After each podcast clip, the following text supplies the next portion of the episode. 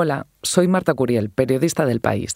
Para estos días de verano recuperamos algunos de nuestros mejores episodios. El de hoy se llama Un viaje al lugar donde se conserva y se destruye el planeta. Cuando me enteré que científicos españoles iban a llevar por primera vez una copia de nuestras semillas más preciadas a un depósito situado cerca del Polo Norte, quise saber más sobre ese lugar. Resultó que en Svalbard, un archipiélago noruego, había una especie de depósito subterráneo conocido como el Arca de Noé vegetal. Allí se guardaban los cultivos de hasta 80 países. Se hacía para preservarlos por si había una catástrofe mundial.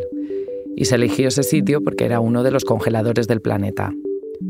De lo que me di cuenta, hablando con algunos compañeros del periódico que habían viajado hasta allí, es que en ese sitio, curiosamente, también estaba la zona cero del calentamiento mundial. Ellos estuvieron yendo durante una década y han ido comprobando la transformación del lugar. Aquí me lo cuentan.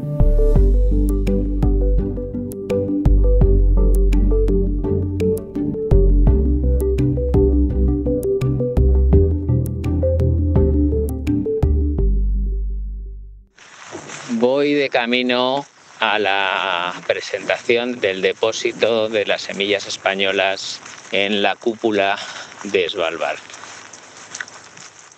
Este es Luis Guas, científico del Instituto Nacional de Investigación y Tecnología Agraria y Alimentaria. Es un centro del CSIC, al que se le conoce como INIA. Me mandó este mensaje desde Svalbard, en Noruega, donde iba a pasar algo histórico, una entrega de semillas. Es la primera vez que se depositan semillas de colecciones de España. Una entrega de semillas puede parecer algo sin mucha épica, pero en realidad es importante. Era la primera vez que España hacía una entrega a ese depósito de Noruega. Se creó en 2008 y es el banco de semillas más grande del mundo. Le llaman el Arca de Noé vegetal y es el resultado de un acuerdo internacional para conservar los cultivos más importantes de cada país por si se necesitaran en un futuro en caso de guerra o de hambruna. Se llevan allí porque de momento es el lugar más seguro de la Tierra. Estamos en, una, en unas islas eh, geológicamente muy estables, están situadas en el paralelo 78, muy cerca del Polo Norte. Me invitaron a ir con ellos, pero había un problema. Desde hace unos años nadie puede entrar a esa cúpula de hielo, ni siquiera Luis. Pero esto no ha sido siempre así. Antes, varios compañeros del periódico habían entrado en el depósito. Así que fui a hablar con ellos. Quería saber más sobre ese lugar. Hola, ¿qué tal, Willy? Ya estoy en la redacción del país. No sé si me puedo pasar a verte o. Sí, sí, estoy en mi sitio. Willy es Guillermo Altares. Fue uno de los últimos periodistas del periódico que pudo entrar en esa cúpula. El Banco de Semillas es un proyecto de la FAO, el Gobierno de Noruega y dos organizaciones, Crop Trust y la Fundación Bill y Melinda Gates. Primero, ¿cómo nombramos Svalbard bien? Como lo has dicho, yo creo que es, Svalbard. Creo que los noruegos lo dicen de, otra forma, pero sí, es Svalbard. Svalbard es el territorio habitado más cerca del Polo Norte. Pertenece a Noruega, aunque pertenece, no sé si es el verbo exacto. Digamos, Noruega es el administrador, pero cualquier país del mundo puede establecerse en Svalbard siempre que cumpla una serie de, de condiciones. A Svalbard, me cuenta Willy, se llega haciendo cuatro escalas y tras 20 horas de viaje. A este almacén le llaman también el arca del fin del mundo y por lo que describe Willy, el lugar donde está ubicado lo parece. Es bastante paradójico porque uno llega al aeropuerto de Oslo, coge un avión normal a un sitio que se llama Longyearbyen y llega al Polo Norte con osos polares. Pero llega en avión, recoge su, maleta con tranquilidad y coge un taxi que le lleva al centro de la ciudad. Entonces es muy sorprendente el, el paisaje porque realmente ya el norte de Noruega es un paisaje muy, muy helado. Y cuando llegas ahí, bueno, es una ciudad de casas de madera de colores, eh, bastante agradable, dominada por el fiordo. Willy me cuenta que hay seis meses en los que no se pone el sol y seis de noche completa. Svalbard tiene 2.600 habitantes. Allí hay más osos polares que personas. La capital es Longyearbyen. Me dice que hay de todo, pero que es muy caro porque pocas cosas se pueden producir allí.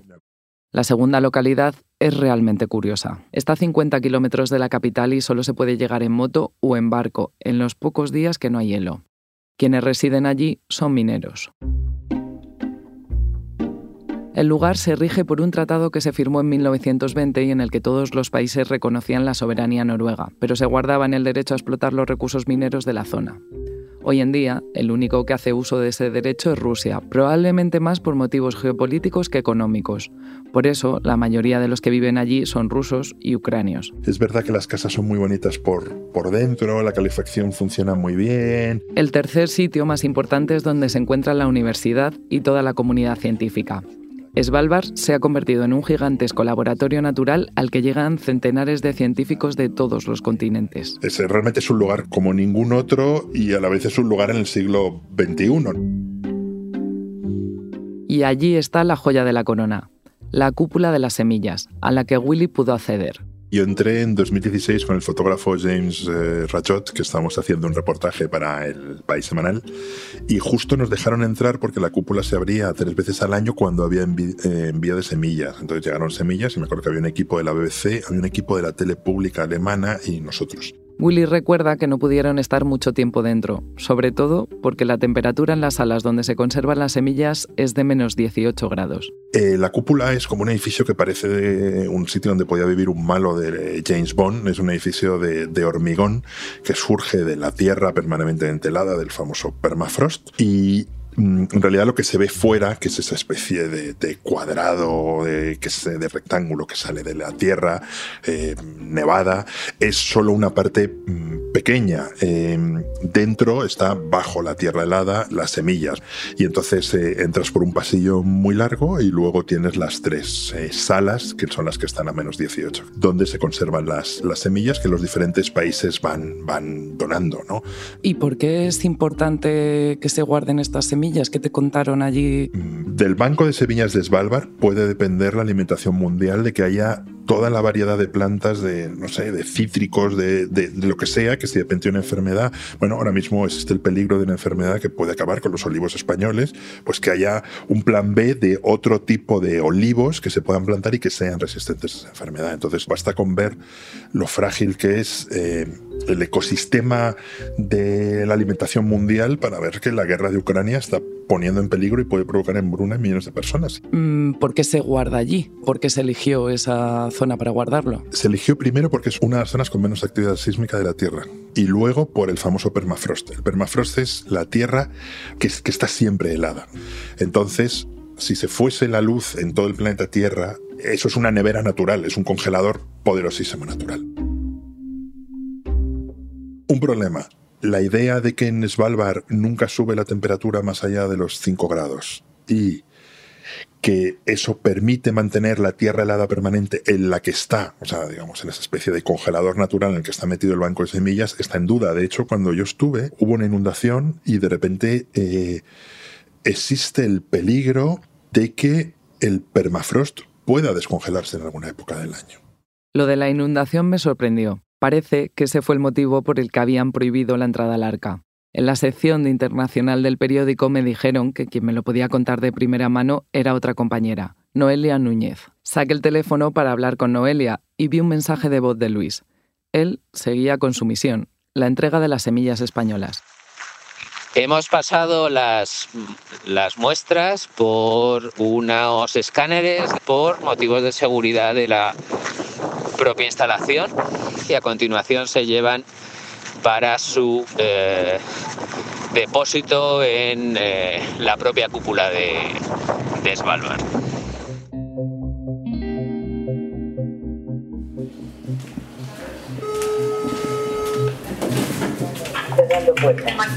Hola, buenas. Eh, acabo de terminar con Willy. No sé si tienes un momentito para contarme dónde, dónde estás. Yo estoy en la tercera planta, justo arriba del país. Voy directamente para allá, ¿vale? Vale, venga. Noelia estuvo allí cuando ocurrió ese pequeño incidente. Noelia, vengo de hablar, de estar con Willy Altares. Me ha contado que realmente tú llegaste un poco después y además en un momento clave. Sí, bueno, yo fui a Svalbard cuando se cumplía el décimo aniversario de la Bóveda Mundial de las Semillas. Cuando estaba en el avión, de repente veía nieve, hielo, hielo, hielo, hielo, hielo. Y decía, ¿pero dónde voy? Y cuando ya piensas que estás en el fin del mundo, de repente aterrizas y la sensación es brutal. Y el momento clave fue que mm, cuando nosotros entramos en la bóveda nos pidieron algo. Nos pidieron que no grabáramos ese pasillo de 100 metros o 150 metros que conducía hasta las cámaras frigoríficas donde se albergaban las, las semillas. Y aunque le quitaron importancia al asunto, el motivo era que allí había un charco de agua, el hielo se estaba derritiendo. Se suponía que estábamos en el lugar más seguro del mundo, a prueba de bombas, a prueba de cualquier hecatombe, y el lugar más frío, pero el hielo se derretía. Luis Guas me contó que el gobierno noruego tuvo que hacer frente a esa obra, que costó unos 10 millones de dólares. Si te parabas a pensarlo, es que el sitio es espectacular, es que estás en un sitio donde se está salvaguardando una copia de seguridad de todas las semillas comestibles del mundo.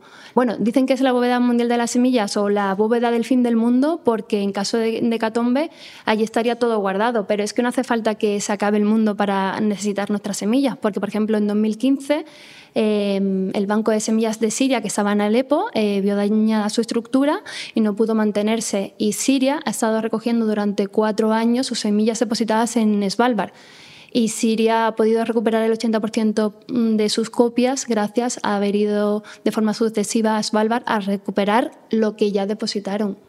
La buena noticia era que los países fueran a llevar sus semillas, la mala era que fueran a recogerlas. Oye, ¿y en Svalbard solo se guardan semillas y para futuros cultivos o hay algún, alguna otra cosa que se esté guardando a buen recaudo allí en esa zona?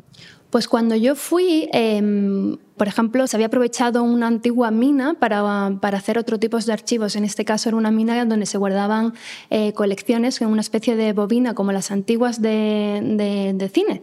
¿Qué hay en esas cintas? Pues eh, de todo. Por ejemplo, Brasil decidió guardar todo su archivo relativo al fútbol, todos los goles de Pelé están allí, eh, archivos fotográficos, muchos tipos de, de colecciones privadas sobre todo y también públicas. Svalbard, además de ser atractivo para guardar las cosas más preciadas del planeta, también es cada vez más atractivo para los turistas. Pues aparte de, bueno, allí hay una universidad, hay museos, hay supermercados, hay tiendas de ropa de montaña y una sola tienda de ropa normal. En los últimos años ha proliferado, el, ha aumentado el turismo. Por ejemplo, sé que cada vez van más cruceros todos los años a ver los osos polares, por ejemplo, y cuando yo fui estuve hablando con el inspector de policía del pueblo principal, de la me estuvo enseñando revistas locales y recuerdo que la noticia era que los ecologistas estaban poniendo el grito en el cielo porque, claro, eh, al haber una población tan grande de osos, la gente tiene licencia de armas y antes eh, fallecía más o menos un, de media un oso al año. Es decir, cuando los osos ponen en peligro a las personas, las personas se pueden defender y matar al oso. Pero en los últimos años, por culpa del turismo, cada vez había más osos que morían. Es decir, estamos ya en una cifra de cuatro o cinco osos al año. ¿Viste algún oso polar? No. Tras la conversación con Noelia, hago una búsqueda en Internet para ver qué ofrecen las agencias turísticas. Lo primero que recomiendan para viajar a esa zona es hacerlo entre los meses de junio y agosto, ya que parte del hielo se derrite dejando tierra al descubierto. Esto me llama mucho la atención, porque me acaba de decir Noelia que el último compañero del periódico que ha estado allí, Carlos Torralba, constató lo que Willy y ella empezaron a ver en sus viajes, que Svalbard se estaba deshelando.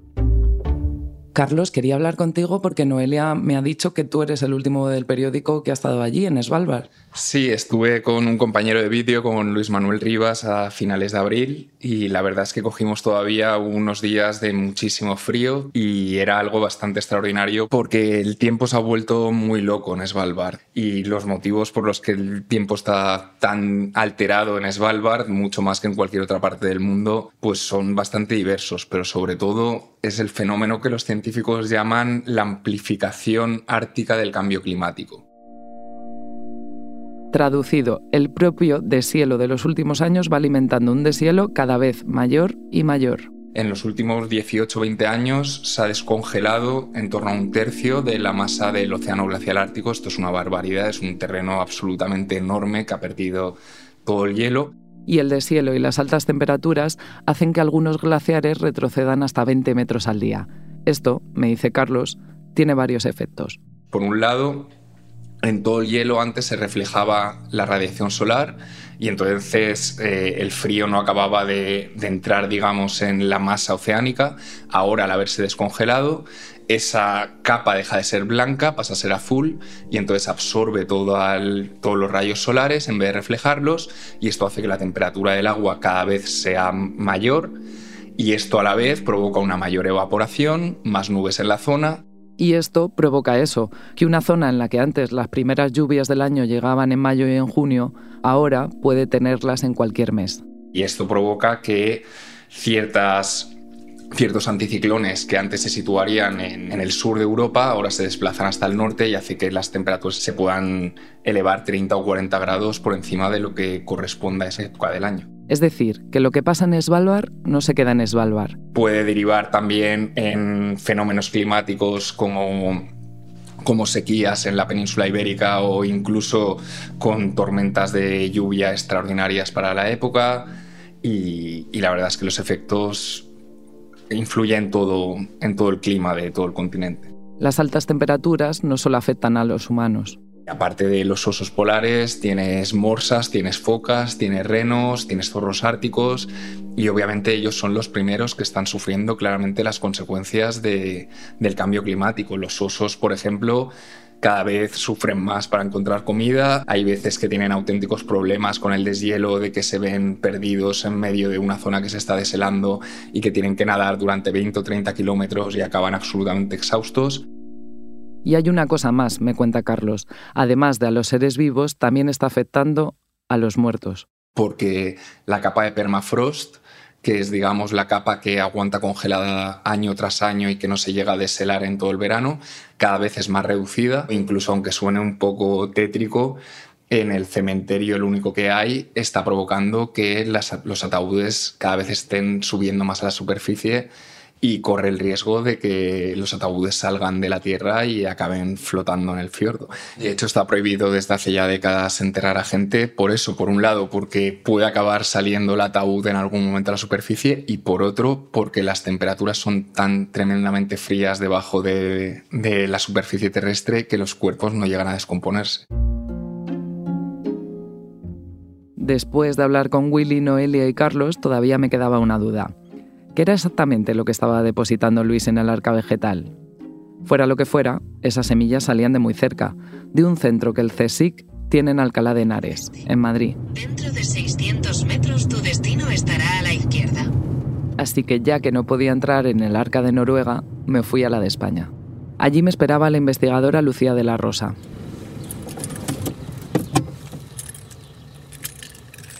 El centro de Linía, un instituto del CSIC, tiene un cartel destartalado y es complicado entrar.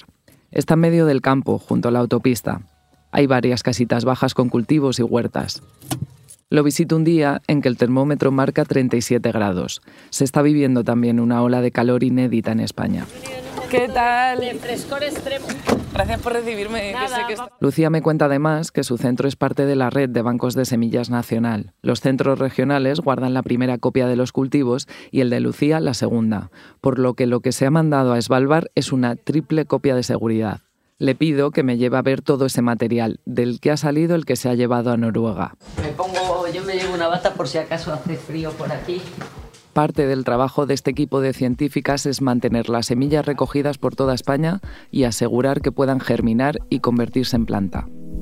El proceso nos lo cuenta Lucía rápidamente, aunque a ellas les requiera mucho más tiempo. Lo primero es recoger las semillas del campo, luego procesarlas y secarlas. Porque para conservar las semillas una cosa muy importante es que estén secas, que no tengan humedad una vez secadas, llevan las semillas a la cámara de conservación. A la de menos 20 que te voy a enseñar. Y con el tiempo, pues parte de este material lo prepararemos si seguimos mandando materiales a Svalbard. Lucía me cuenta que España ha tardado en enviar las semillas. Y luego, nuestro Svalbard particular lo tenemos aquí en esta cámara que está a 18 bajo cero. Aquí los materiales están en otro tipo de recipiente, que son estas latas que están selladas como son latas de, uso alimenticio. Aquí hay como 45.000 muestras. Aparte de los trigos que están aquí, de las, de las judías, de los tomates, de las berenjenas, de los cardos, parte de este material, una pequeña parte es lo que hemos enviado a Svalbard. Así está la otra copia allí también. Por favor, confiemos en que no haya que ir a buscarlo nunca. Justo tras ver las semillas y salir del centro en el que había estado con Lucía, me llega un mensaje de su compañero Luis desde Noruega. Hemos estado en el acto institucional de entrega de las semillas españolas, las hemos entregado, hemos colocado las etiquetas de identificación de las cajas y eh, las han introducido al arca de Svalbard. A su audio, Luis añade una foto. En ella salen él y otra compañera en la entrada a la cúpula que me había descrito Willy y Noelia. En la puerta se ve un palet con las mil muestras de semillas españolas. Ya son parte del arca de Noé vegetal.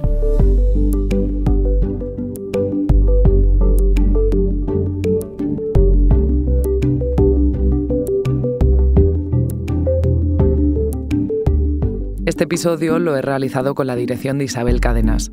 La edición es de Ana Rivera. El diseño de sonido es de Nicolás Chabertidis. Yo soy Marta Curiel y esto ha sido Hoy en el País. De lunes a viernes volvemos con más historias. Gracias por escuchar.